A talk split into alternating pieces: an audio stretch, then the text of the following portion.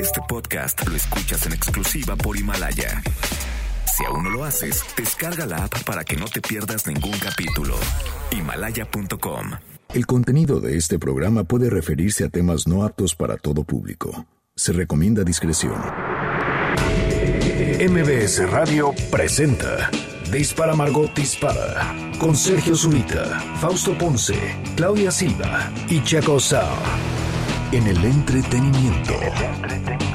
Estamos contigo. Al llegar a la recámara, supo que era una bala.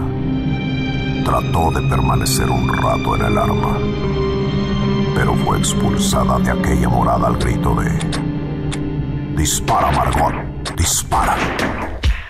Dispara Margot, dispara a través de MBS Radio. Lo hacemos hoy, miércoles 29 de abril del año 2020. ¿Estoy en lo correcto, Claudia sí, Silva? Sí, muy bien, Sergio, bravo. Es que estaba Gaby Vargas hablando de ping-pong, un muñeco con muy guapo y de cartón. Este, y entonces dije, ¿por qué estará hablando de eso? Y dije, claro, es Día del Niño, pero no es hoy. Entonces, básicamente mis poderes de, de deducción son este dignos de, de un personaje de Agatha Christie, calles. Eres como el investigador ese este, de Daniel Craig en Los Cuchillos, ¿te acuerdas? Sí, esa no te gusta a ti, ¿verdad? No, pues no, no es que no me guste, pero no me parece así. Es que hay muchas películas parecidas, entonces como que ya me sé ese formato. No, ok. Damas y caballeros, Claudia Silva. La de los formatos. Buenos días, ¿cómo están? Eh, pues por el otro lado, Fausto Ponce. ¿Cómo están? Buenos días. Bien, mi querido Fausto. Bien, mi Serge, todo muy bien, todo en orden, fíjate. Oye, ya vi que, ya vi que todo el, este, todo el entretenimiento, bueno, una parte importante del entretenimiento infantil viene de Sudamérica. Pimpón es chileno. Sí. Sí, es lo que estaba escuchando ahorita con Gaby Vargas. Y espérate, pero además, bueno, en Argentina, los canales de entretenimiento ahorita para niños, te digo que hay muchos en Argentina y todos traen una canción de ping-pong. Luego en Colombia tiene otro canal también muy importante eh, que se llama Toy Cantando y también hay una canción Ajá. de ping-pong. Entonces, ping-pong es, es latinoamericano 100%, muy, muy, muy eh, multiregional. Sí, pero es chileno. Entonces, eh, es un muñeco un poco así como melancólico. Hola, hola, ¿qué tal? Soy, soy Ping Pong. Y, este, y, y, y- cuando salen las estrellitas, yo me tengo que dormir. Sí, ping-pong, sí, pero además no, no- pero sí apenas, pero, eh, pero así de Frank Sinatra apenas le están planchando el smoking y tú ya te vas a dormir. Pues sí, en fin, por eso se conserva, si no se arruga, como es de cartón. pues sí. Pero además, razón, fíjate, es muy, muy, este, muy valiente porque el- con el peine le desenredan el pelo y le, le dan unos estirones y ping-pong con su carita así de, "Mm, no dice nada. No, Pues no, es chileno. Sí. No, yo sé- no, estoy- no sé. Es que no, no, yo, yo siento que los chilenos como que son estoicos, pero pues así como un poco. Pero en fin. Este, y, y Plin Plin, el ídolo de, de, de tu hijo, es argentino, el payaso Plin Plin. el payaso Plin Plin, efectivamente, mi Sergio. ¡Qué obo! Pero nosotros tenemos a Chabelo y, y Y a. Cepillín. Ni a Sí. Cepillín, por supuesto. A lagrimita. Exactamente. Y que a, este, a quien escuchan es a Checo Sound. Mi querido Checo Sound, ¿cómo estás? Bien, ¿tú qué tal? Este, ¿Bien? ¿Todo bien? Qué bueno. Saludos a todos, buenos días. Muy bien. ¿Todo bien, mi querido Checo Sound? Sí, desayuné muy rico y todo. Se me rompió la cuerda en la que yo hacía mi ejercicio, así que ahora ando un poco deprimido, mano. No pude hacer nada de ejercicio. No sé, eh, si viste cómo inventó Yuri la caminadora prehistórica, este, eh, creo que puedes inventar, un- inventar una cuerda o brincar una cuerda imaginaria. Pues Este, sí, probablemente sí. ¿No viste a Yuri inventar la, la, la caminadora eh, prehistórica? No. Sí, yo sí, pero el que hizo el meme primero, que tiene como dos semanas o algo así. ¿Alguien hizo un meme antes sí, de eso? antes y ella copió el reto. Ujú. Ah, ya, pues me dio mucha risa. Sí. Se para enfrente del fregadero, de- o sea, ahí, Mm. de lavar los trastes, pone jabón en el suelo, se agarra bien del fregadero y se resbala en el piso con el jabón. Este, Lo cual es una buena idea hasta que llega un momento en el que te das un santo guamazo. Mi querido Checo Sound, ¿qué se festeja, conmemora, eh, celebra el día de hoy? Hoy es el Día Internacional contra los Ensayos Nucleares. Es el Día Mundial del Videojuego, Faust. Es el Día Internacional de la Danza, Es el día para celebrar a los perros guía. Ese es para ti, para mí, el bro, porque estamos bien segatones. y es el día de los cierres de la ropa, ¿perdón? Es, el día, hay un día para todos. Claro. Es el día de la ropa. Hoy sí, hoy sí nos celebramos todos, pero aparte el Faust gana por mayoría, porque hoy es día de los cierres, pero de la ropa, no de los cierres como los del Faust, pero también puede ser como los del Faust. Ok, procuren, este, tengan cuidado al subirse el cierre. Si vieron Loco por Mary, saben de lo que les hablo, y si no, véanla, es una película educativa y romántica. Vamos a comenzar Dispara Margot Dispara el día de hoy. No sé, tal vez vean a su alrededor y, digan, qué mala suerte que me haya tocado esto en esta vida. Pero cuando piensen en esto otro dirán, ah, qué maravilla, coincidir en tiempo y espacio con ellos. Ellos son lo mejor que le ha pasado al mundo, no solo a la humanidad, al mundo. La canción se llama Pink Cushion o sea, el cojincito de los alfileres, y ellos son CC Top.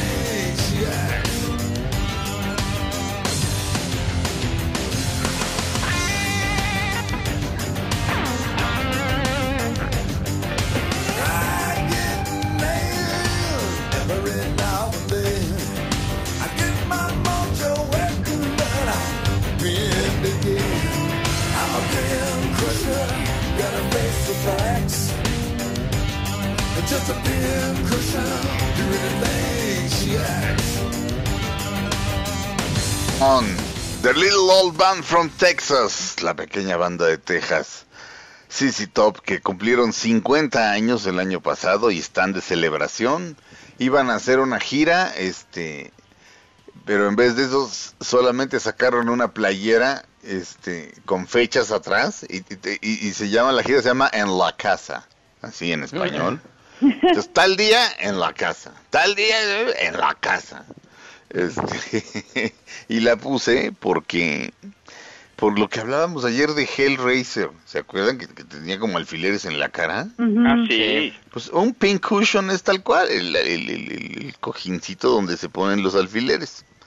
Este, y, hablábamos, y, y, el mono de Hellraiser nunca lo he podido olvidar, pero ¿cuál era su gracia? O sea, ¿cuál es la gracia de la, de la película? Ellos viven, a ver, supuestamente es eh, un, siempre hay un, persona, un ser humano que está buscando refugiarse en el placer, ¿no? Está buscando siempre algo que va más allá de lo normal. O sea, ya no, ya no solamente tríos, mi quiere algo más, experimentar más y más. Y siempre se encuentran con una especie de cubo que si lo, le, pones ahí una, eh, vamos, de, cifras a algunas cosas del cubo, no, no sé exactamente cómo está hecho, pero como no como un cubo Rubik, pero haz de cuenta. cuando resuelves el cubo, se abre el cubo y es un portal hacia otra dimensión, una dimensión donde está este sujeto que se, conoce como Pinhead, y son es un mundo donde te quedas atrapado, pero es siempre placer y dolor eterno. O sea, el placer y el dolor se confunden y básicamente es eso. O sea, los seres humanos que llegan ahí a este mundo interdimensional pues no, o sea, piensan que va a ser todo a todo dar y pues no, o sea, hay sufrimiento, dolor y placer al mismo tiempo. Santísimo Señor. Entonces, cuando se abre, este Pinhead, pues va, lo que se encarga es como de llevarse humanos hacia el otro lado, digamos, como una especie de, pues de demonio, quizá. Te voy a empezar a contestar como contesta el doctor Netas. No me diga. Sí, doctor. Síguele, consigue, dime otra cosa. Y entonces, vamos, los, se los, o sea, les quita su humanidad y se los lleva atrapados como una especie de círculo del infierno donde hay placer y dolor para la eternidad, mi search. Chiarros. es bonito ser el doctor Netas. Muy bonito, tiene unos dibujos bien padres, así, no sé, un ornitorrinco tomando café, o uno o un ornitorrinco tomando café porque se le hizo tarde, ¿no? ¿Lo has visto? No, pero es que ya está enloqueciendo porque hace un dibujo por cada día de encierro, entonces cada vez están más pirados, este. Le mando un abrazo, este, de sana distancia, por cierto, cada quien está en su casa, de Checo Sound, eh, Fausto Ponce, Claudio Silva y un servidor, todos cada quien en su esquina. Vamos a un corte, regresamos a Dispara Margot Dispara a través de MBS Radio.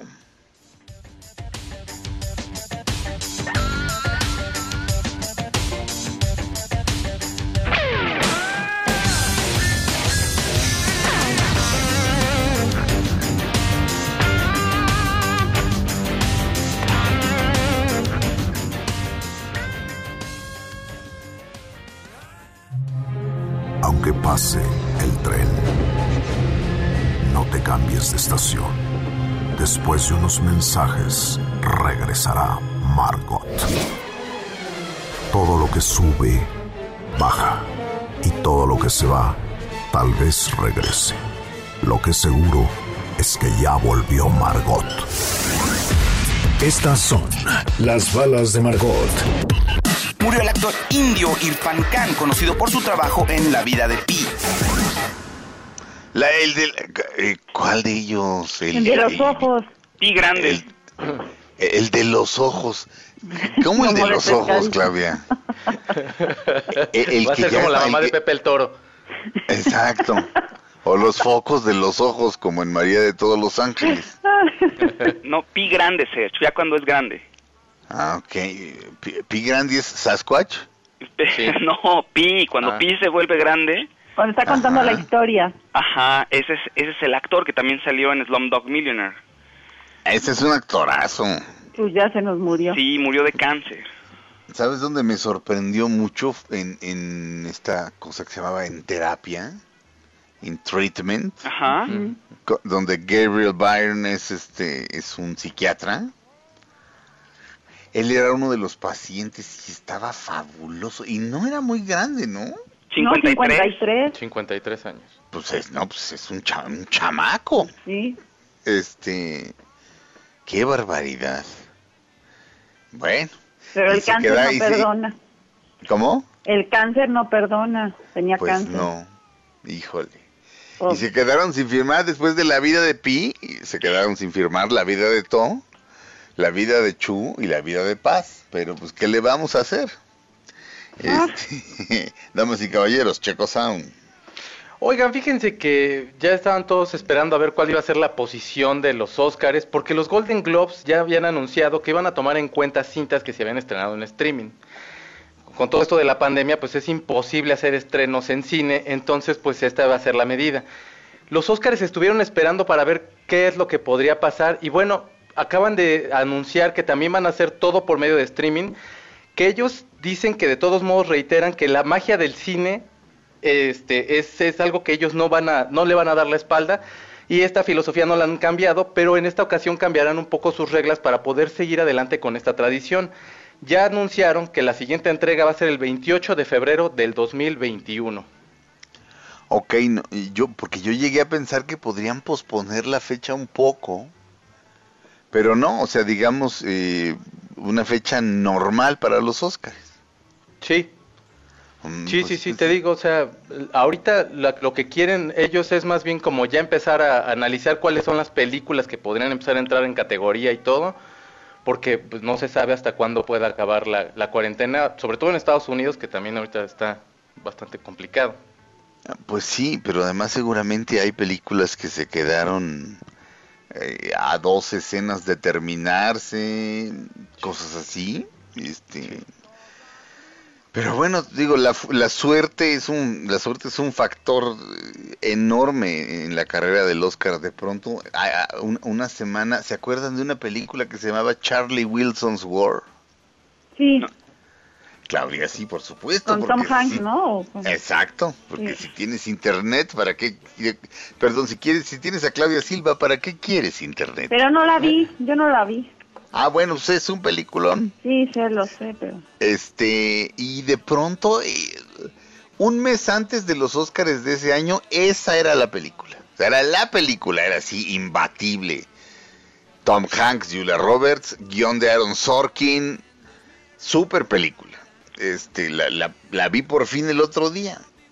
Y de pronto la película empezó a perder momento este lo, lo, cual este sí es una expresión correcta no estoy este no ahora sí no me estoy apochando empezó a perder momento este y, y no me acuerdo qué película ganó en, en, e, ese año pero pero pero la suerte importa muchísimo o sea es como vaya pero bueno los Óscares entonces no cambian de, de fecha no, no, no, te digo, siguen ah, con lo mismo. Eh, 28 de febrero del 2021 es la fecha que, que, será la entrega.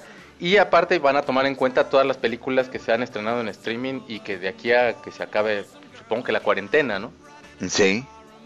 Pues está bastante bien. Oye, y buenas noticias quizá para Netflix, pero no tanto, porque la verdad es que si entras a su plataforma de las películas originales, casi ni una vale la pena, bueno, al menos no, no son material de Oscar. Ay, no, la de Thor está horrible. Bueno, o sea, no, obviamente, la de Thor no, pero la... la, la Misión de rescate. Sí, es que mala está, ¿eh? Churrazo, sí, yo también la vi ayer y era como de, oigan, son dos horas casi de balazos nada más. Digo, sí, que no, es, pero... Es pésima, pero lo que sí, sí pueden ver el tercer y cuarto capítulo del último baile, que es el documental de los, de, de los Bulls. De verdad, vale muchísimo la pena, es súper inspirador. Y, y de la que hablan de Thor, ¿es el actor que sale de Thor, sí. este, pero no es no es una película sobre Thor. No, es no. un mercenario que pues, prácticamente ya no tiene nada, no, o sea, se, se dedica a, a, estar en misiones porque le pagan y de pronto en, en, un momento le dicen que rescate a un niño que fue secuestrado, un niño que es el hijo de un narco que fue secuestrado por unos narcos del cártel rival. Entonces él se lanza y es todo un, una trampa, entonces termina con el niño atrapado en Bangladesh, pues tiene que escapar de ahí y ya sabes, pues, mmm, llegan todos los malos y los mata así, eh, de manera espectacular, tiene que encontrar una redención, hay un vínculo con el niño, digo medio chafa, pero la verdad es que no está muy bien hecha, pero de eso va, más que nada. Pues, no hombre, qué estimulante. Sí, la verdad es que no está buena, como dice Checo. Sí, no, Suena horrible, pero pero bueno, no van a no van a aventar este no van a aventar sus mejores películas ahorita. Es, digo, si lo que si en lo que están pensando es, eh, pensando es en la carrera rumbo al Oscar, este pues no, obviamente no van a estrenar ahorita lo mejorcito, ¿no? Pues no, eh, totalmente de acuerdo, pero igual no, bueno, a no sé qué proyectos tú tendrían para este año, pero no genera tantas películas que puedan ser material de Oscar en general. Sí. Ayer estaba viendo por la ventana y me acordé de la gente que dice siempre en Semana Santa, dicen que siempre estuviera así, ¿no? Porque no hay coches, así de, concedido. Ah, claro. Gracias, sí, ahora Clau. sí que el genio, el genio Jaldra, ten cuidado con lo que deseas, o sea, ves una chava y, y, es bellísima y dices, ay, ojalá anduviera yo con ella. Y es, este, y es la mujer más problemática de la historia. O sea, se te hace, pero es la más problemática de la historia. Cosas así, eso siempre pasa. Uh -huh. Este, antes de mandar a corte, ¿sabías que más de la mitad de tu sistema inmunológico se concentra en los intestinos? y que la función de tu sistema inmunológico es identificar, atacar y eliminar virus, bacterias o sustancias nocivas que ingresan a nuestro organismo y ponen en riesgo nuestra salud. Mantengámonos sanos, mantengamos sanos nuestros intestinos, nuestros intestinos, perdón, y estimulemos nuestro sistema inmunológico tomando diariamente Yakult, porque cada frasco contiene más de 8 mil millones de Lactobacillus Kaiser shirota vivos. Probióticos exclusivos de los productos Yakult que contribuyen a tu salud intestinal con más de 85 años de investigación científica. En todo momento, Yakult, me caes muy bien. Y si es el Lactobacillus casei shirota. Yakult. Gracias, Yakult. Vamos a un corte. Regresamos a Dispara Margot Dispara a través de MBS Radio.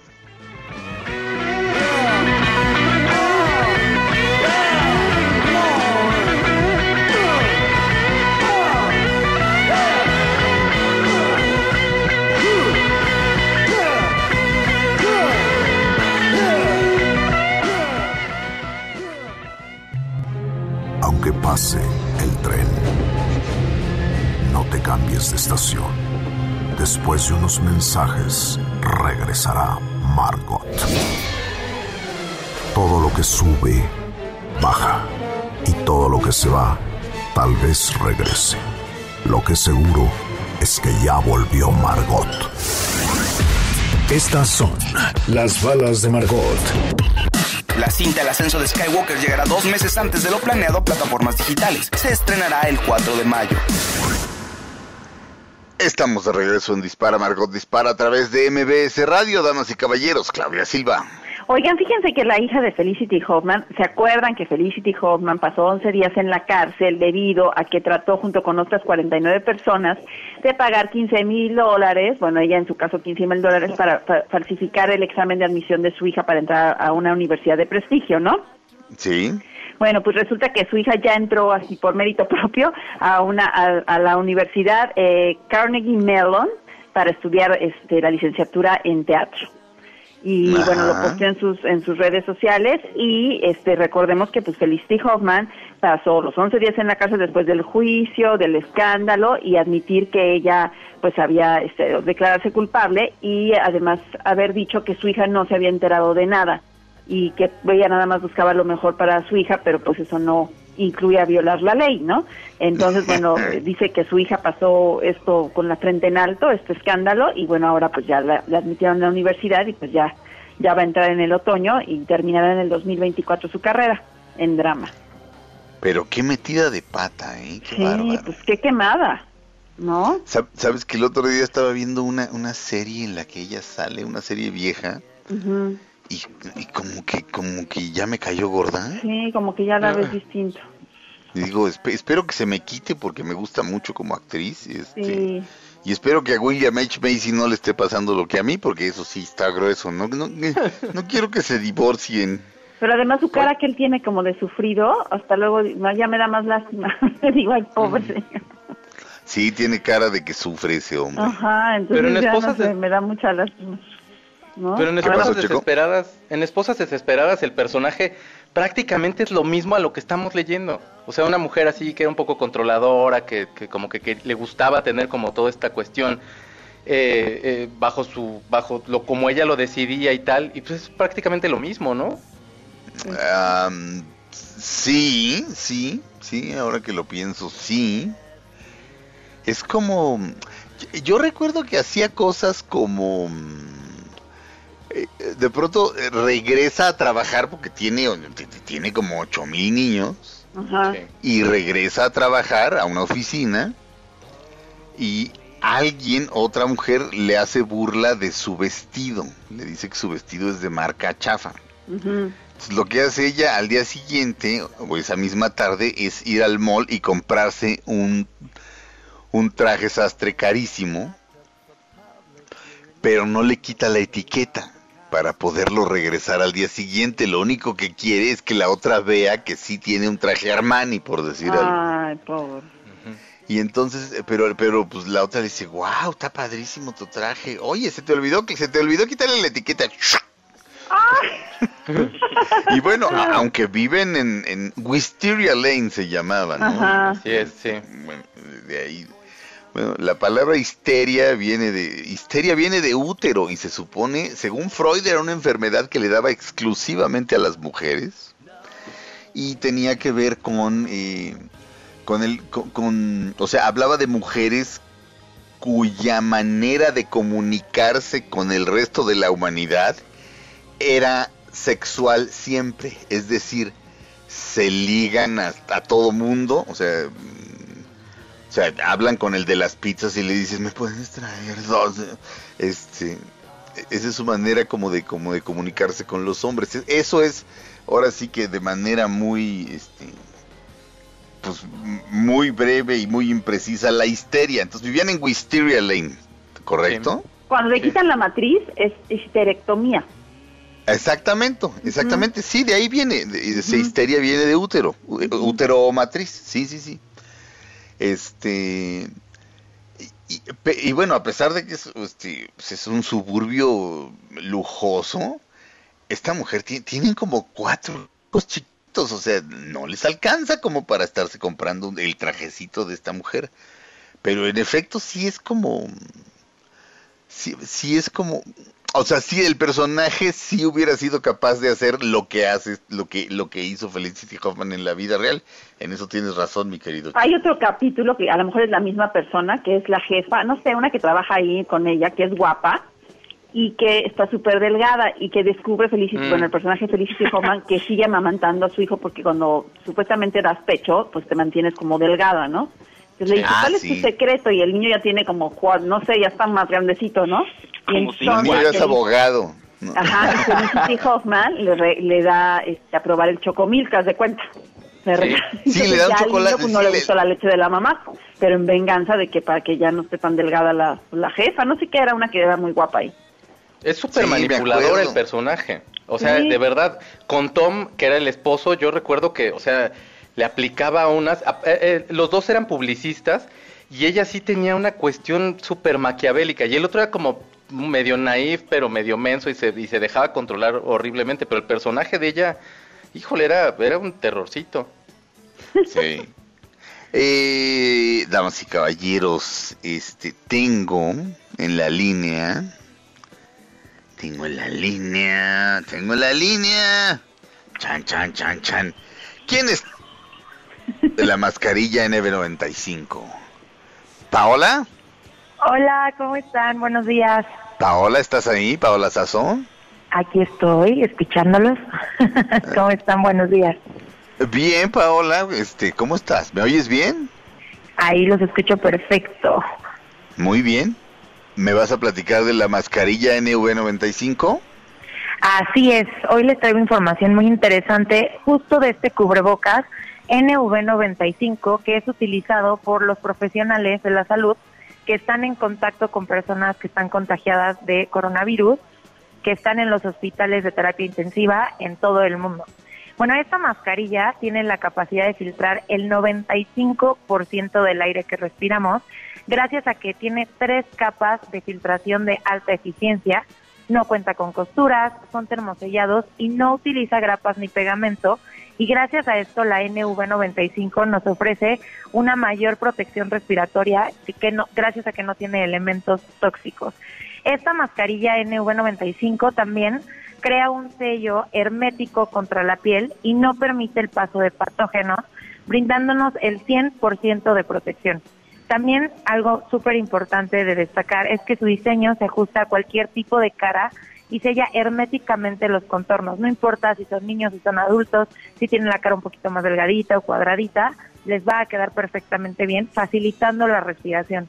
Así que todos los que nos están escuchando pongan mucha atención y marquen al 800 230 800 230 y solo en este teléfono o en el sitio web que es hospitalar.mx la pueden conseguir y hoy les tenemos una super promoción a todos los que nos están escuchando de 10 mascarillas NV95 más gastos de envío que le va a llegar a la puerta de su casa.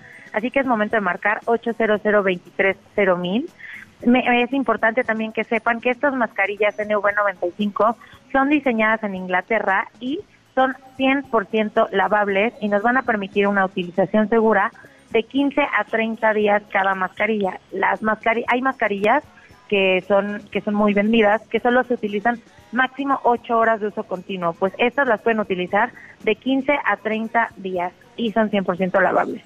Así que es momento de poner atención porque los inventarios son limitados y se pueden agotar en cualquier momento, así que marquen al 800 mil y pida esta super promoción. Es muy importante protegernos a nosotros, de nuestra familia, Así que esté 100% seguro que cuando llegue la NV95 a su casa va a contar con un sello de identificación para que usted sepa que es la original.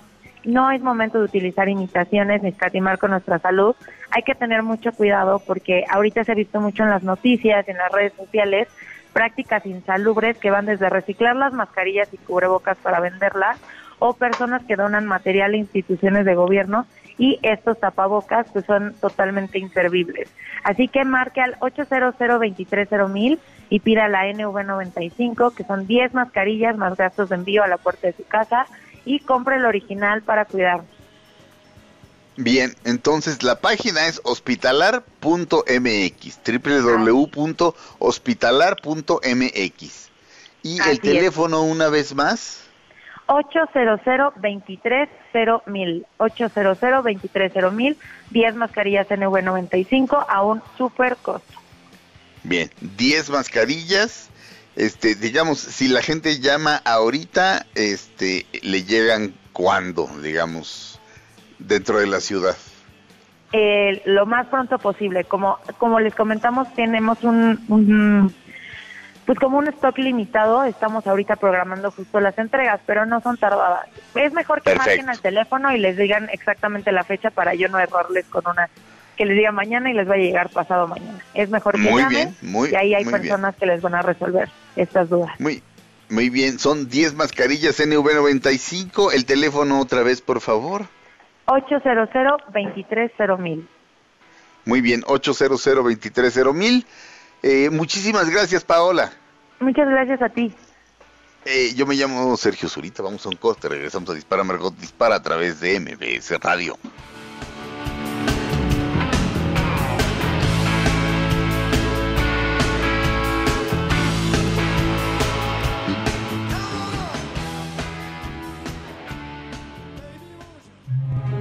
Aunque pase el tren, no te cambies de estación Después de unos mensajes, regresará Margot.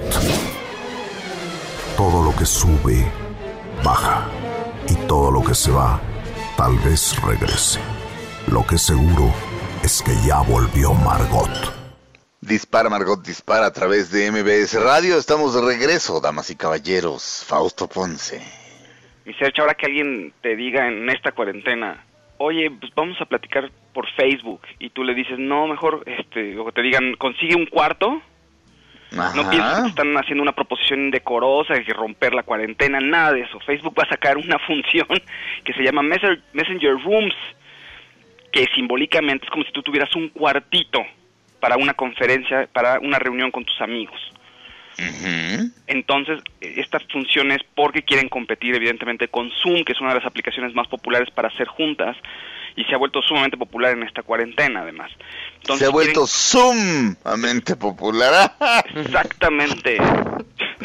Eso. Entonces van a sacar esta función en Facebook, pero también se va a poder hacer desde Instagram y desde WhatsApp. Entonces va a ser multifuncional y multiplataforma, digamos. Entonces vas a poder invitar a la gente que tú quieras, no tienen que estar forzosamente eh, con una cuenta en Facebook o en Instagram, y vas a poder armar estas conversaciones y van a tener estándares de seguridad altos, según es lo que dice Facebook. Todavía no está disponible ahorita, sino va a empezar a ser gradualmente de aquí a una semana, probablemente en varios países. O sea, no tiene una fecha de salida de hoy para mañana en todo el mundo y así. Pero la van a empezar a introducir poco a poco, les conviene y básicamente es eso, la idea es de que tengas un cuarto, ¿no? Un espacio donde puedas tener una reunión con tus amigos y decidir quién entra y quién no puede atender a esta reunión.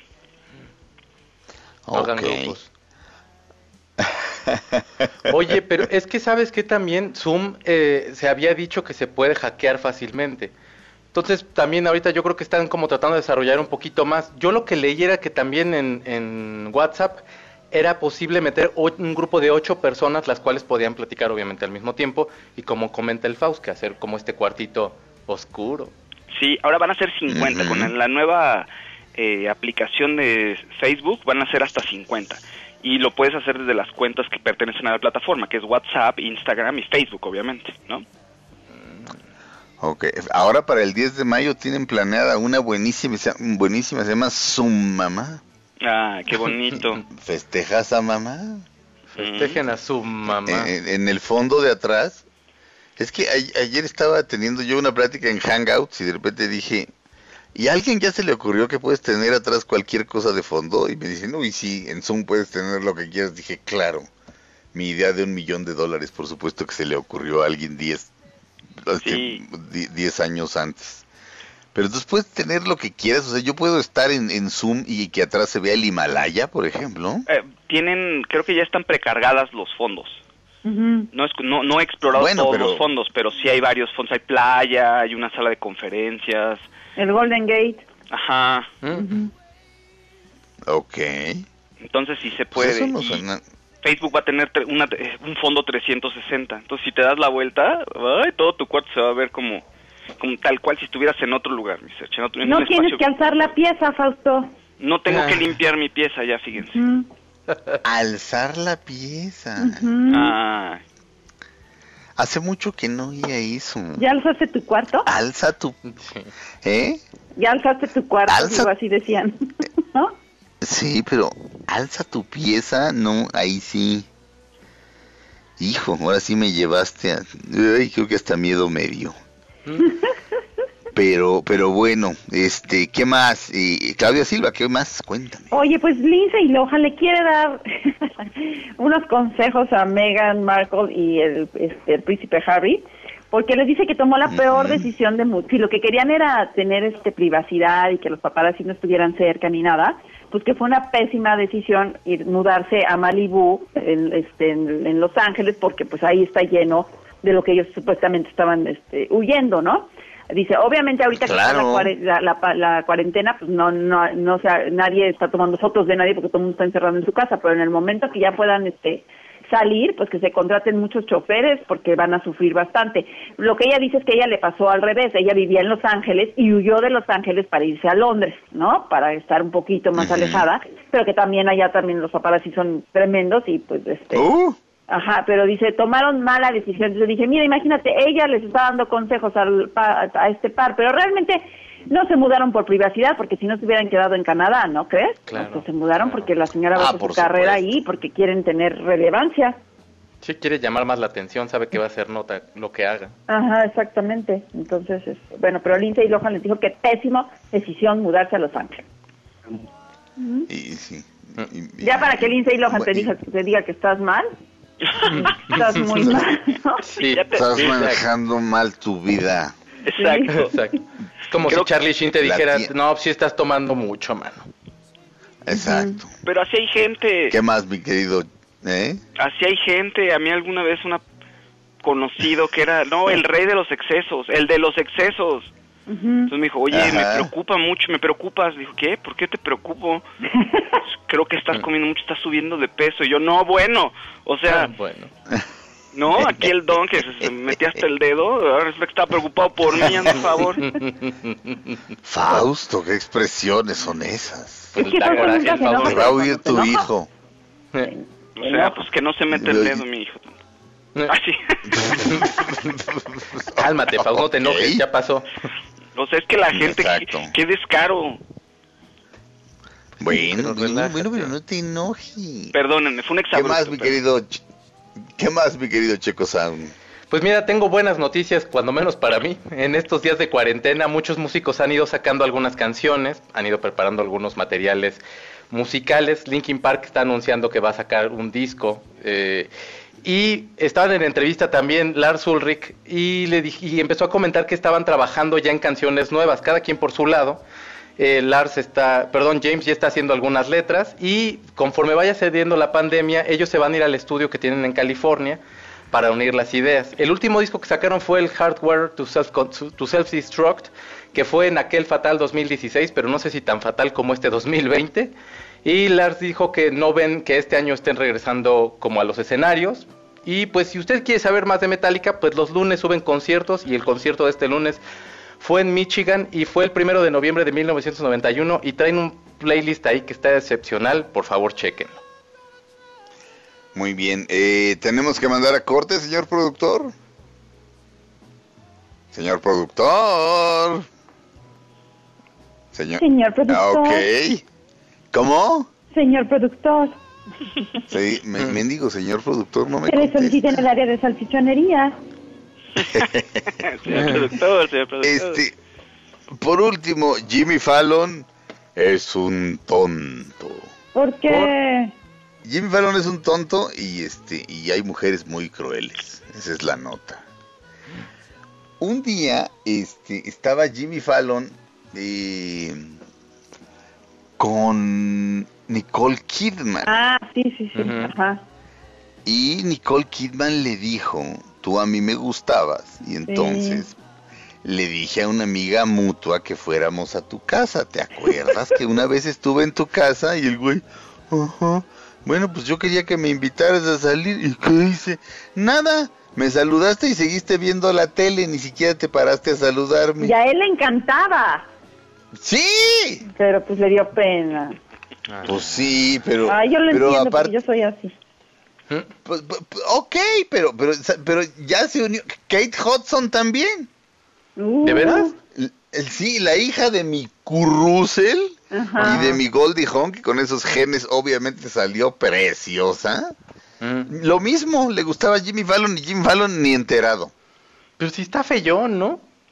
Pues ahora sí que esa ya es otra discusión, pero de que tiene éxito con las mujeres, lo tiene, por lo visto. O bueno, no, porque tener éxito con las mujeres, lograr algo, no es así de, tú me gustabas, es así de chin. Oye, esposa? ¿Recuerdas, Sergio, el, un sketch hace muchos años de Saturday Night Live? Creo que era Sharon Stone, que estaba en un bar y había un grupo de, muchachones ahí que querían ligársela, pero que nadie se atrevía. Y cuando uno se atrevía a hablarle, no le podía decir nada, y le decía... y la chava, pues, súper abierta que la abordaran, y de pronto regresaba y no, pues, es súper complicado, no me dejó decirle nada. ¿No te acuerdas? y en realidad es porque los hombres no se atrevían a hablarle.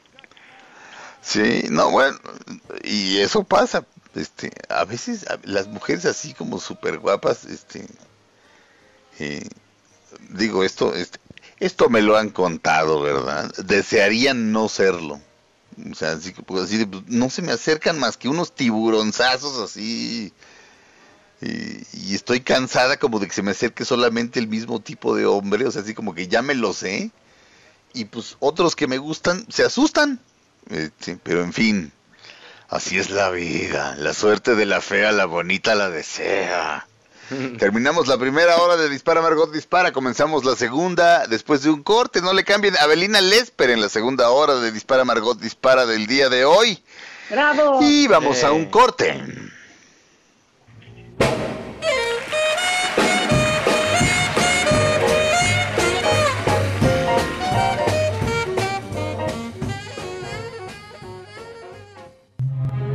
aunque pase cambies de estación. Después de unos mensajes, regresará Margot. Todo lo que sube, baja. Y todo lo que se va, tal vez regrese. Lo que seguro es que ya volvió Margot.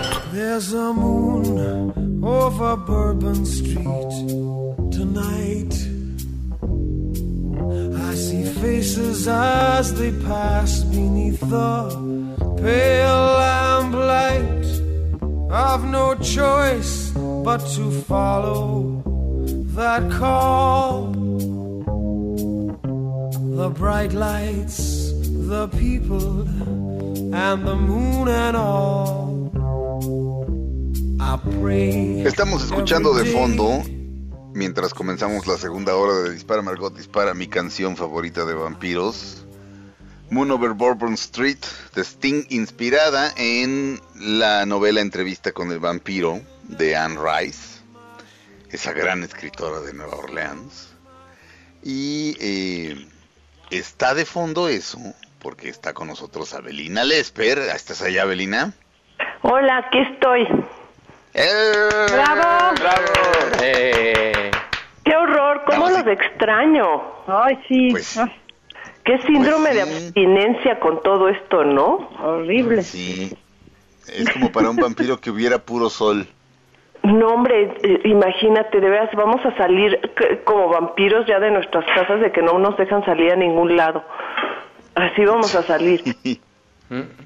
Sí, este ha estado feo. ¿A, a ti te, te ha afectado así como como mucho, como poco, como regular? Este, No, ¿Cómo te ha ido de encierro?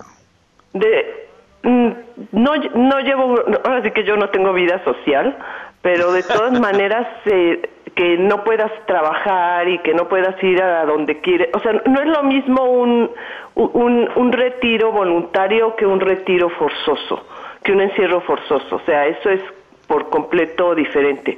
Y, y además este tiene todas las, pues esa es, es un, es un método muy eficiente de represión. O sea, la verdad que entre la excusa del virus que fue una reacción de la ciencia porque no sabe qué hacer y entonces dijo, como no sé qué hacer, enciérrense. Entonces es diferente a que tú voluntariamente, como una zeta o un eremita, decidas alejarte del mundo. Es totalmente distinto. La realidad es que estamos literalmente presos, simple, esperando Pues sí. todos a ver si a la ciencia se le ocurre algo y si no se le ocurre, pues ya fuimos. Este, estamos haciendo Dispara Margot, Dispara Claudia Silva, ¿Cómo están? Buenos días. Fausto Ponce, Hola, buenos días, ¿cómo están? Checo Sound, ¿Qué tal? ¿Cómo están? Muy buenos días. un servidor Sergio Zurita y Abelina Lesper, uno de los mejores críticos de arte del mundo y símbolo sexual del hombre pensante. El otro día, hace dos, hace dos emisiones contigo, Abelina, este, ibas a empezar a hablar de los murciélagos y de por qué se les echa echaron la culpa de esta de esta peste y porque eso sucede Ajá. de toda la vida. Bien, resulta que cuando fue la peste bubónica en la en la Edad Media decían desde entonces para que vernos eh, eh, miren, ahora sí que decía Oscar Wilde que la vida imita al arte y yo creo que es justamente también lo que está pasando porque desde que desde que fue la peste bubónica en la Edad Media se decía que la habían originado los vampiros, ¿Los vampiros o los murciélagos? los vampiros. Y que, y que obviamente que los vampiros eran una, en una forma humana de los murciélagos. Y entonces decían que los, que los vampiros se levantaban en la noche y que infectaban a la gente y que por eso se adquirían la peste bubónica. Ya después se descubrió que la peste bubónica era una bacteria que venía de la pulga de las ratas. Y pues en esa época había bastantes ratas, entonces eh, era la dispersión de la peste fue fue muy veloz, fue muy y fue muy lógico no como ahora que viene de un animal que nunca que ha- han visto apenas unas personas y, y- y que supuestamente se dispersó todo esto. Eh, Es, la peste bubónica venía de un animal que es que está presente en todas las sociedades y en todas partes, que es la pulga de las ratas. Sin embargo, la leyenda era que los vampiros estaban eh, llegaban en el momento que la peste iba a correr, entonces cuando la peste iba avanzando, los que antecedían a la peste eran los vampiros. Y la gente juraba así y se y empezaron y desde el- eh, desde esa época empezaron las primeras cacerías de vampiros juraban que los vampiros habían entrado en sus casas y entonces después días después de eso empezaban las personas infectadas de peste. Y, y ya se, se, se quedó se quedó esa leyenda. Entonces por eso se, como siempre una superstición trae a la otra después de que la gente decía eso y empezaron los buscadores de vampiros se empezaba a involucrar la iglesia y empezaban a decir que eh, eh, empezaban a, a buscar a los vampiros y desde entonces comenzó el rito de matar al vampiro con una estaca que al principio era un crucifijo y a sacarles el corazón. Oye, Ahorita, pues los dime- científicos nos dicen que fue un murciélago, entonces, pues como vuelvo a repetir la frase de Oscar Wilde, la vida, la vida imita al arte. Bueno, se les echa la culpa a, ¿cómo se llama este animalito que es como una pelotita? Este, eh, ¿Cómo se llama este animal chino? Que hay como sí, el, el pingolín, que es el que le echaron la culpa de esto. Y dicen que fue que porque eh, lo infectó un murciélago. Ah. que la, la peste, o sea, que vino de una mordida, eh, fue lo mismo que dijeron con la influenza y fue lo mismo que dijeron con la otra, la gripe anterior. O sea, es, es, es un recurso, a mí me da la impresión que cuando no saben qué decir dicen eso. Entonces, y que lo dicen desde esa época, desde, desde, desde la peste. Entonces están están repitiendo el mismo argumento. Ahora, ya después el, el, vampiro se convirtió en un ser muy glamoroso que llegó hasta la novela de Anne Rice, que es de las más recientes, la de Interview with the Vampire, que inspiró la película. Pero desde el principio fue eso. Ahora, la tradición, el nombre concretamente, viene de que en Europa del Este, vampir eh, se, le, se le decía a los, que, a los que trabajaban cobrando deudas, como estos que te llaman y te dicen los despachos que cobran las deudas de las tarjetas de crédito y te llaman y te amenazan que si no has pagado tu tarjeta de crédito, esos existen desde, ahora sí que también desde la Edad Media, y en Europa del Este se les decía a esas personas que iban y cobraban y cobraban las deudas que tenías con la iglesia, con la tienda, con todo el mundo, y e, era el término que se utilizaba para ellos. Vampir. este, es decir, digamos, los acreedores. Exactamente. Entonces, pues la expresión era que pues te chupaban la sangre. Ahora, rastros de los vampiros hay hasta en el diccionario filosófico de Voltaire. En el diccionario filosófico que lo tengo aquí en mi mesa abierto, eh, hay una entrada donde Voltaire explica cómo en el siglo de las luces, en el siglo del conocimiento, y él se burla porque era la gran virtud de Voltaire fue que fue un gran escéptico, se burla muchísimo de eso y dice, en el siglo de Locke y de Diderot, en el siglo de la filosofía, sí, increíble, retornaron los vampiros. Y volvieron a ver las, otra vez cacerías de vampiros. Entonces, él menciona que, por ejemplo, en el durante Luis XIV hubo varios aficionados de las jugarretas, dice, y broncolacas que, que, se hacían en las ceremonias para matar a los vampiros. Y menciona cómo, como imagínense, es el siglo de Luis XIV, o sea, es, es, es, digamos, casi casi podemos decir que es historia reciente. Hubo cacerías de vampiros, dice, dice Voltaire, entre, entre Alemania, eh, eh, Valaquia, Moldavia y Polonia de 1730 hasta 1735. Los espiaron, les arrancaron el corazón y los quemaron. Pero semejantes a los antiguos mártires, cuantos más quemaban, más aparecían. O sea, ahora cuando dices, cuando dices cacerías ¿Perdón?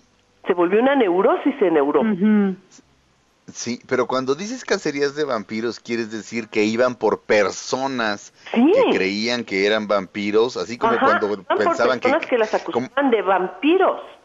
Los sacaban como en la Santa Inquisición, la Santa Inquisición te acusaba de ser brujo o bruja. Exactamente, exactamente. Esa, eso Después de que estuvo durante la Edad Media y se apaciguó porque ahora sí que se ocuparon de otras cosas, en la, en el, en la, porque vino el Renacimiento, obviamente, que fue uno de los periodos de más inteligencia de la, de la historia humana, eh, se, se ocuparon de eso, vino el periodo de los descubrimientos, la ciencia avanzó muchísimo y durante el siglo de las luces, es de lo que se burla Voltaire, regresó y de 1730 a 1735 hubo cacerías, o sea, se organizaba la gente, decían, tal persona es, es un vampiro, o sea, la neurosis colectiva era tal, era como ahorita, pues, La neurosis colectiva era tal que la gente se empezaba a sentir enferma y decían que se estaban muriendo y que era porque los había atacado un vampiro y que tenían miedo que se comiera, que, que les bebiera la sangre de los niños y bastaba que señalaran a una persona, iban por ella, la sacaban de su casa, le sacaban el corazón y la quemaban. Pues como ahorita que a los que están enfermos les quieren echar cloro, ya ves a, la, a una actriz que le dicen que se vaya del edificio porque porque está enferma de coronavirus y eso. Igual, igual, o sea, estamos viviendo el mismo periodo de histeria colectiva.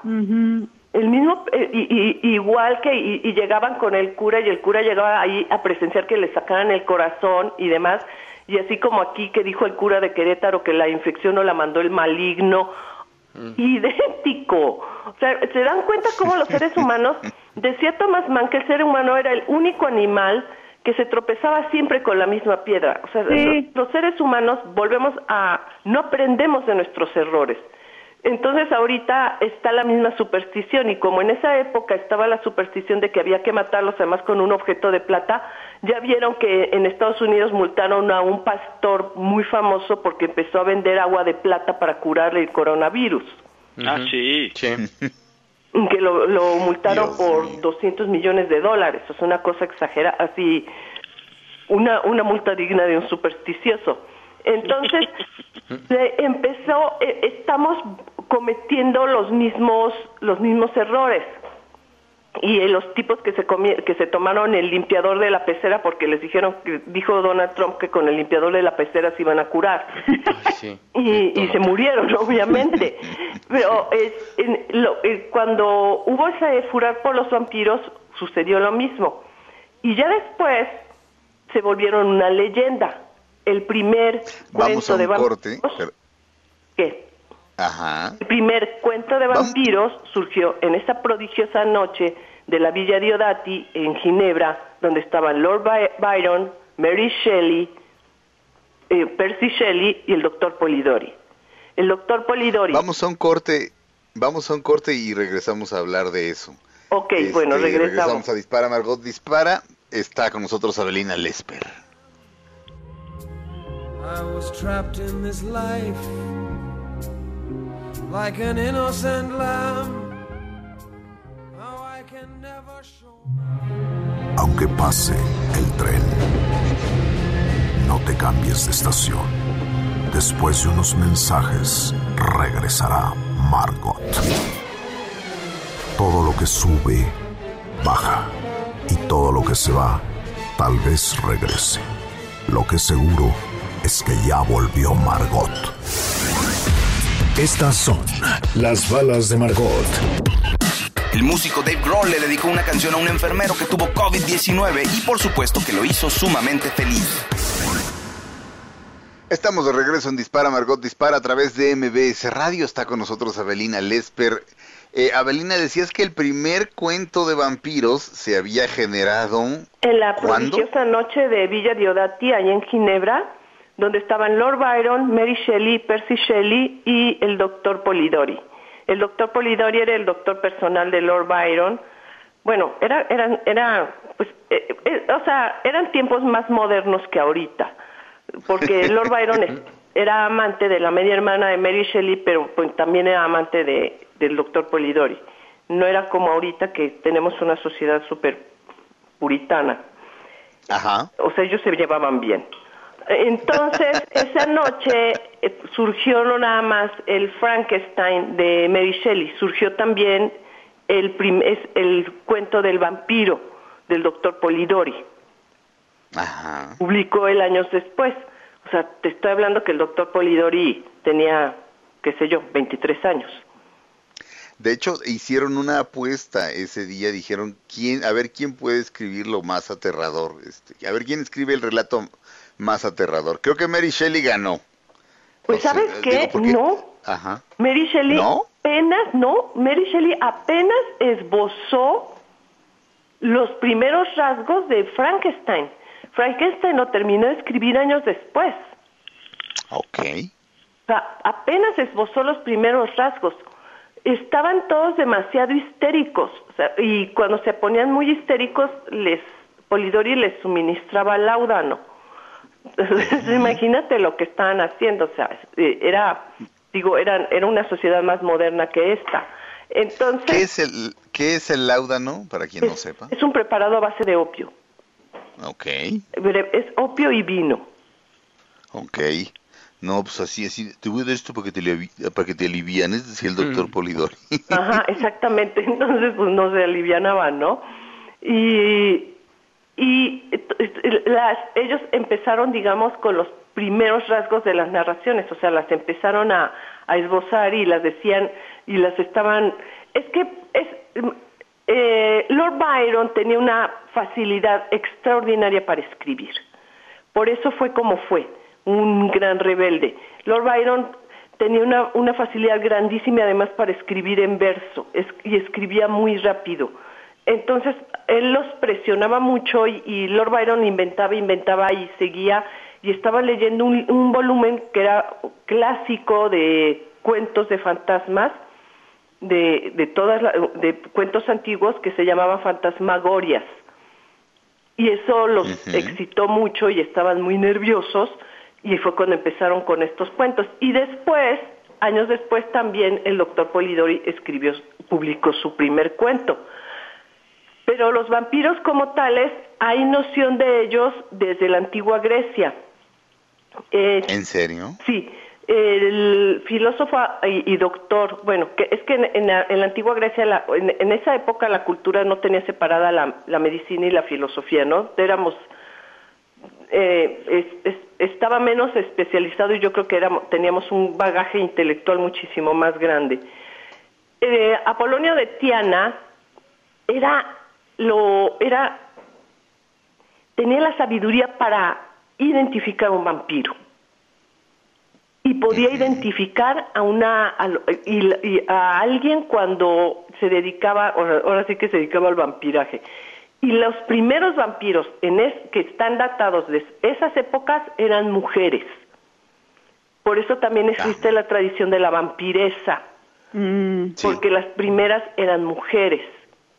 Y cuenta cómo uno de sus discípulos fue seducido por una mujer así y que el día de la boda, el, y esto está en las, en las, en las, digamos que en los recuentos filosóficos de Apolonio de, de Tiana, y cómo los enfrentó el día de la boda y él le dijo a su discípulo, a ver, ¿y tú de dónde qué estás poniendo en esta boda? Ve nada más estos manjares, ve nada más estas hermosas ánforas de oro y plata, ve todo este banquete, ¿tú qué estás poniendo? Y él señalando su túnica dijo, nada, yo soy filósofo, yo nada más poseo mi túnica.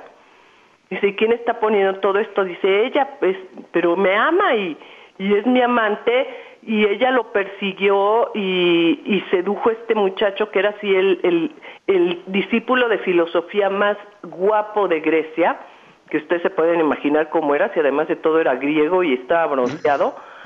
Guapísimo. Ya que lo sedujo y lo tuvo metido en su casa tres, cuatro días, se, se fueron decidieron que se, se iban a casar y cuando Polonia de Tiana le dijo a ella, en frente de los invitados, revélate y muéstrate tal como eres, ella le gritaba, fuera, fuera de aquí.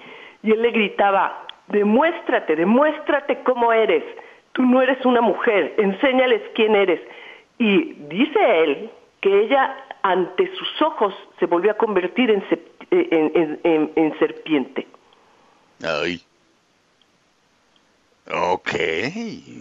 Imagínate. Y y, que ella le contestó, ¿qué has hecho, Apolonio? ¿Qué has hecho? ¿No ves que yo para vivir necesito la sangre de los más jóvenes y los más hermosos? Yo no puedo vivir con la sangre de un viejo, yo necesito la sangre de un hombre como este. Entonces ya estaban, para los griegos, ya estaban presentes los vampiros. Y ya después pues llegaron en la Edad Media, que bueno, como la peste duró tantísimos años, les dio tiempo, pues a Boccaccio le dio tiempo de escribir el de Camerón, que está escrito durante la peste, y es esa orgía enorme, maravillosa, que hacen este grupo de jóvenes esperando que la peste los alcance. Ahora sí que, qué bonito, ¿no? Esperando que la peste los alcance. Más, más bien lo, lo, lo que los salva de la peste es este estar ahí reunidos y apartados y contando historias. Se encierran y están esperando que la peste llegue.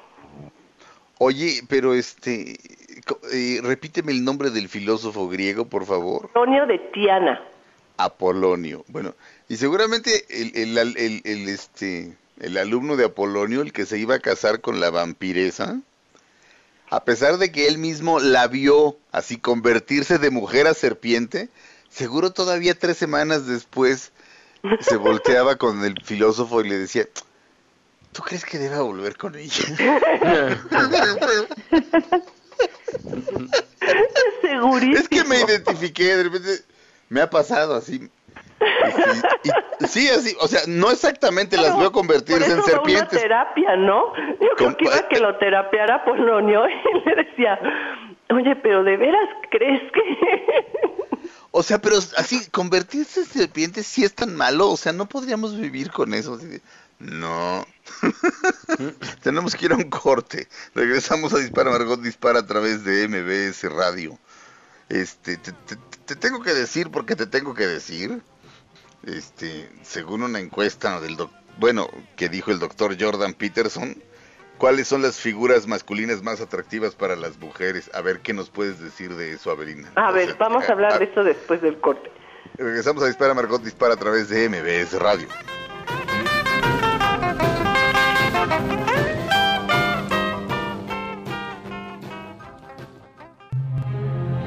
Pase el tren, no te cambies de estación.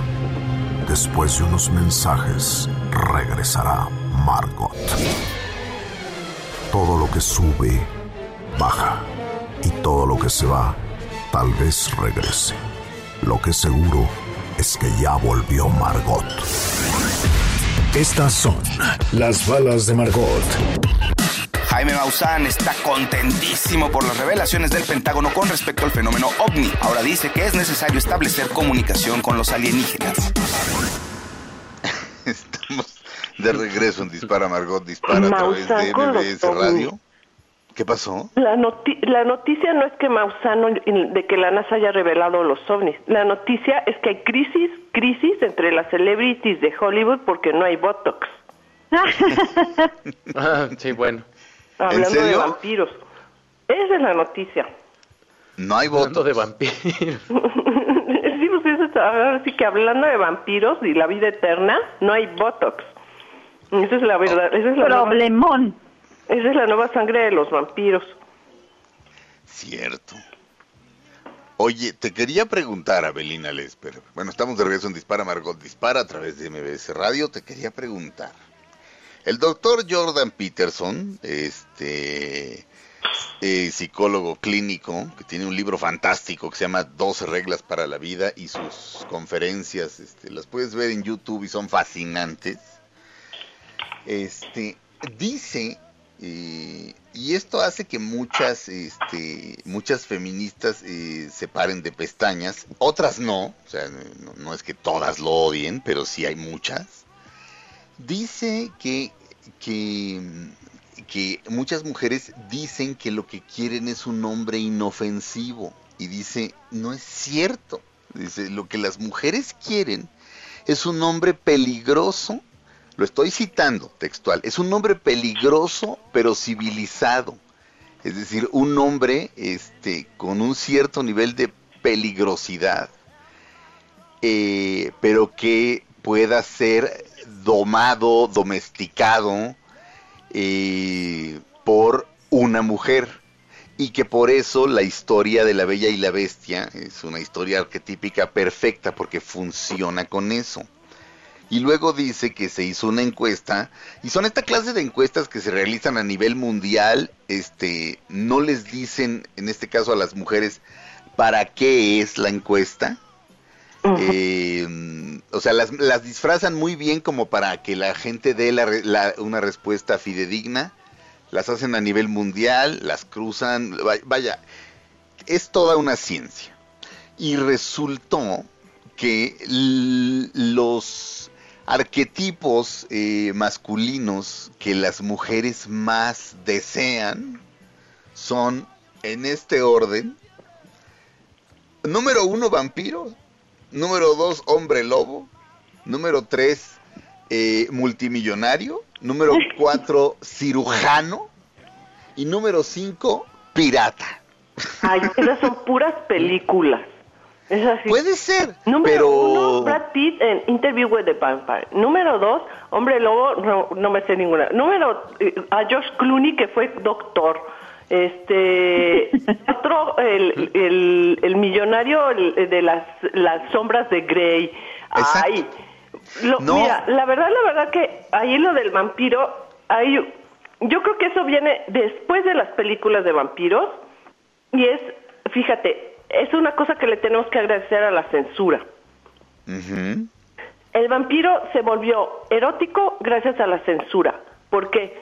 Porque el acercamiento que hace es a las zonas erógenas de la víctima.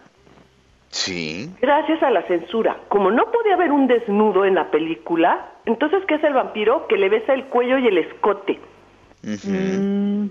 Y eso lo volvió increíblemente erótico. Sí.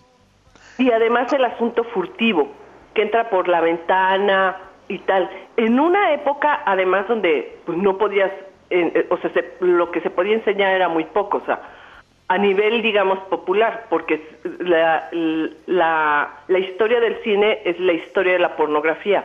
O sea, después de que los hermanos Lumière hicieron sus, sus primeros experimentos de a ver cómo se mueve, se podrán imaginar qué fue lo que filmaron. inmediato se empezó a filmar, o sea, fue así instantáneo, de inmediato se empezó a filmar pornografía y fotografías y todo. Entonces, a nivel popular, lo que se pudo llevar y lo que se veía era eso. Y, y, y el, y, el, y digamos que durante siglos el escote femenino fue lo único visible del cuerpo femenino eh, y, que, y, y por eso se, se volvió un ideal. Pero no, cre- no crees, ahora sí que, no crees que primero fue la gallina y después el huevo. O sea, tú dices que es a partir del cine que el vampiro se vuelve una figura erótica. ¿No crees que eso, no crees que eso ya lo traemos como implantado de alguna manera en, en lo que Jung llamaba el inconsciente colectivo y que precisamente por eso funcionan esas historias? O sea, ¿cómo se llaman las historias estas, este, de Edward y Bella? ¿Alguien me puede decir? Twilight. Twilight, Crepúsculo. Crepúsculo. La- o sea, eh, eh, supongo que no las has leído, Abelina. Y- Ay, y claro que no. no, no, no las leas. O sea, o sea, Harry Potter sí está bien escrito. Este, lo admito. O sea, pero esto es basura de la basura de la basura Sí, de la esa basura. es- es- es- es- Esa es la, es la versión Twinkie Wonder de, de la literatura. ¡Qué bárbaros! No, Pero- el- o sea, lo que sucede, además es muy claro. O sea, en el cuello tenemos una vena con, una, con un fluido de sangre fuertísimo. Pues está la yugular. Sí. O sea, es, es ob- obviamente ahí también están los latidos del corazón, ahí te pones perfume. O sea, es muy, es, es una zona muy erógena.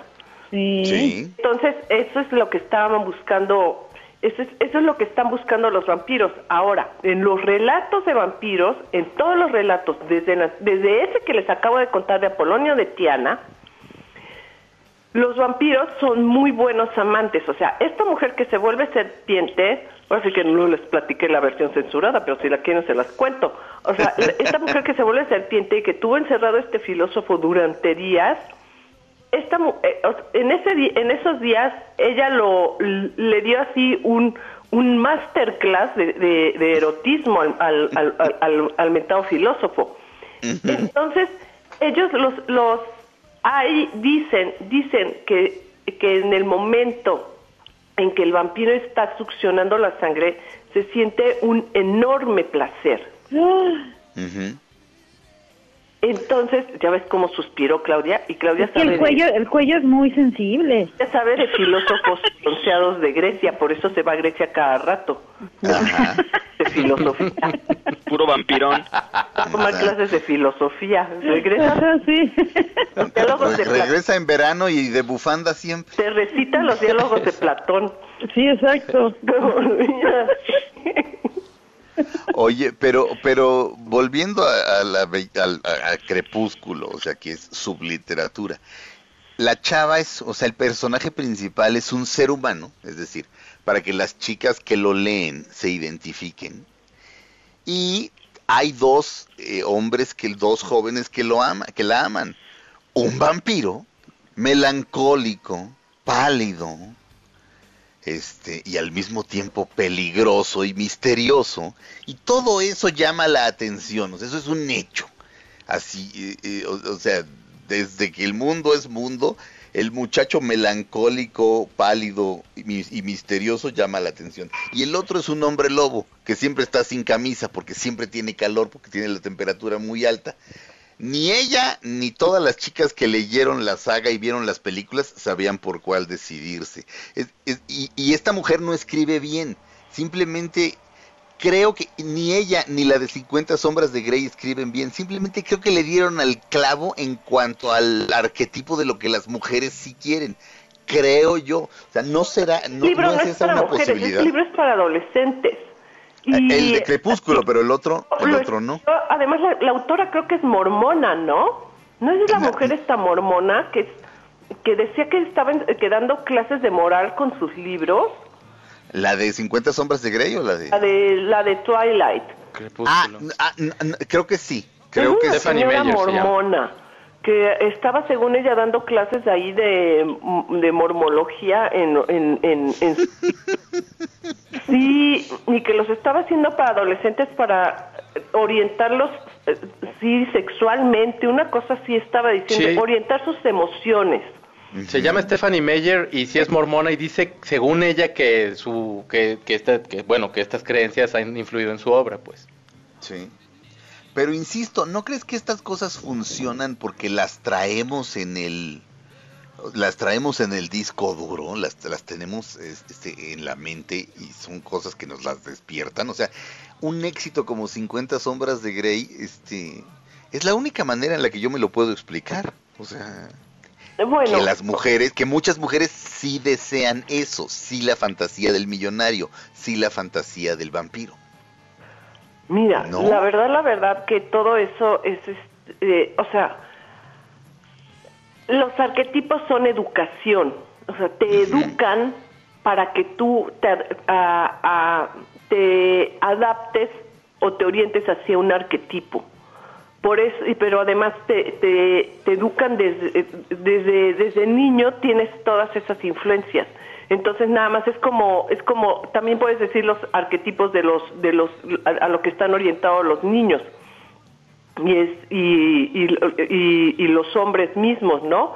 que entonces los hombres lo que quieren pues es una mujer que, que sea más joven que ellos, que sea que, que, que sea guapa, que, que, sea menos inteligente que ellos para que no los esté poniendo en ridículo, que, o sea, Ahí también está el arquetipo y los hombres también les hacen la prueba de que ¿qué quieres? ¿Mujer, Jackie o este, Marilyn Monroe o Angelina Jolie? O sea, también les hacen ese tipo de pruebas.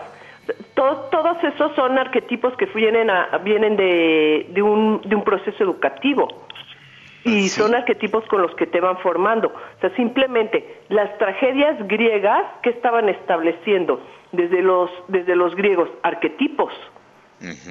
Y entonces está el arquetipo del héroe, y está el arquetipo del antihéroe, y está el arquetipo del, de, de, la, de, del edípico, y está, o sea, Jung por eso tiene todo su, su, estudio de los arquetipos, este, que son los famosos arquetipos jungianos. Todos están basados en la literatura griega. lo, lo que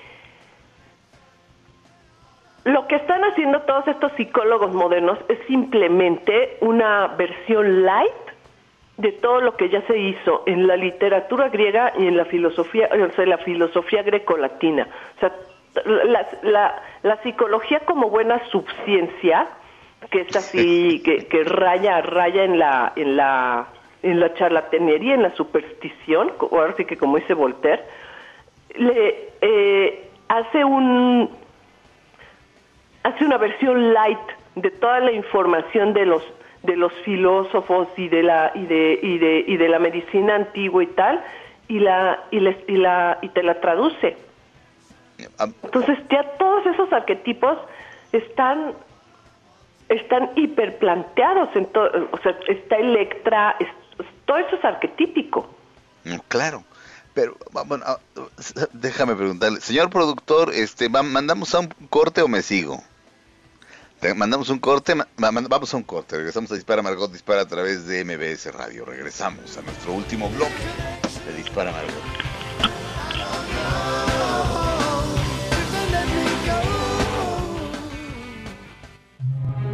Aunque pase el tren, no te cambies de estación. Después de unos mensajes, regresará Margot. Todo lo que sube, baja. Y todo lo que se va, tal vez regrese. Lo que seguro es que ya volvió Margot. Estamos de regreso en Dispara Margot, dispara a través de MBS Radio. Querida Belina Lesper, Estábamos con los arquetipos. Entonces, ¿sabes qué arquetipo le falta ahí a, ahora sí que al doctor Esther? Ajá. Uno que es el más popular y que es el superventas en novelas. Hay un género ah. de novelas que seguramente ustedes han visto. Voy a describir las portadas porque las escriben muchísimas autoras. Que siempre viene una condesa, una noble o algo así, y está encima de ella un tipo hipermusculoso, y está a punto de besarla o le está besando. Que ese tipo hipermusculoso, yo las bauticé, esas novelas, como novelas de Fabio sin camisa. eh, las, portadas durante muchísimos, bueno, no las primeras, sino las portadas durante muchos años las hizo un modelo que se llamaba Fabio, y que de pelo largo, güero y bronceado, y que siempre salía sin camisa. Y esas se venden, o sea, esas novelas se venden, es una cosa, a nivel planetario se venden toneladas de esas novelas, toneladas. Y el arquetipo de esas novelas no es ni millonario ni hombre lobo, o sea, lejísimos de ser millonario. Es el caballerango, es el jardinero, es el mecánico, eso siempre es una mujer de clase alta con un tipo de, de una clase más baja que ella el mayordomo, el y que la seduce y es así, y son de una violencia sexual las novelas, y esas llegas así a las librerías gringas y son libreros y libreros y libreros y libreros de todas esas novelas que son, o sea, eh, las escritoras que viven y escritores que viven de hacer esas novelas son así de los, los que se mandan a hacer sus Cadillacs rosas y todo ese tipo de cosas. Y es, eso es los super ventas en la literatura. Y el arquetipo, el origen de esa novela, son dos novelas en específico, una obra de teatro y una novela. Lady Shatterley, uh Lawrence y la y señorita Julia de Strindberg. Señorita Julia, pues ella se, se enamora de su caballerango y tienen así una, pues es Strindberg, es pieza, eso es, es, es es, digamos, la tragedia moderna. Sí, por supuesto. Tienen una relación súper violenta y la escena más fuerte, que es una escena erótica y es una escena de violencia, sucede en las caballerizas, con los caballos excitados, el calor, los caballos este, relinchando. La paja. La paja, y ellos este, abrazándose, besándose, tirándose, no sé qué, y él termina matándola. Órale. Después de que ella toma el fuete y lo empieza a, le empieza a dar de golpes, obviamente en la espalda, sin camisa. Uy, no. Se voltea y la mata. Ay, Dios mío. Lo cual, lo cual reafirma lo que dice el doctor Peterson de, lo de las mujeres, de lo que las mujeres quieren un hombre peligroso. No, no un hombre eh, de clase alta, me explico. O sea, el, el, el modelo no está en ninguno de esos arquetipos. Y luego, pues Lady Chatterley, pues ya recordarán cómo iba, cómo se iba, se iba a espiarlos a los trabajadores y todo. Y ahí también lo del Latin Lover, ¿no, Abelina? Eh, este, Ándale, exactamente. El Latin Lover, que además ahorita que es el Immigrant Lover, es, o sea, llega de ilegal y, y, la seduce. Sí. Se nos acabó el tiempo. de ser un millonario o un tipo sofisticado y tal. O, sea, el, el, el, el, el, ingrediente perfecto de una seducción es que sea alguien diferente. Un outsider. Se nos acabó el tiempo. Necesito ah. necesito despedir el programa. Mil perdones. Perdona, Belina, creo que nos quedamos a la mitad. Bueno, pues por eso seduce un vampiro, nada más diferente que un vampiro. Ok. Bueno, este, gracias, esto fue Dispara Margot, Dispara. Muchísimas gracias, Abelina Lesper. Gracias a ustedes, cuídense mucho. Ojalá termine ya esto pronto para ahora irnos a encerrar a la cabina. Perfecto, buenísimo. Este, gracias a todos. Se quedan con Pamela Cerdeira. Esto fue Dispara Margot Dispara a través de MBS Radio.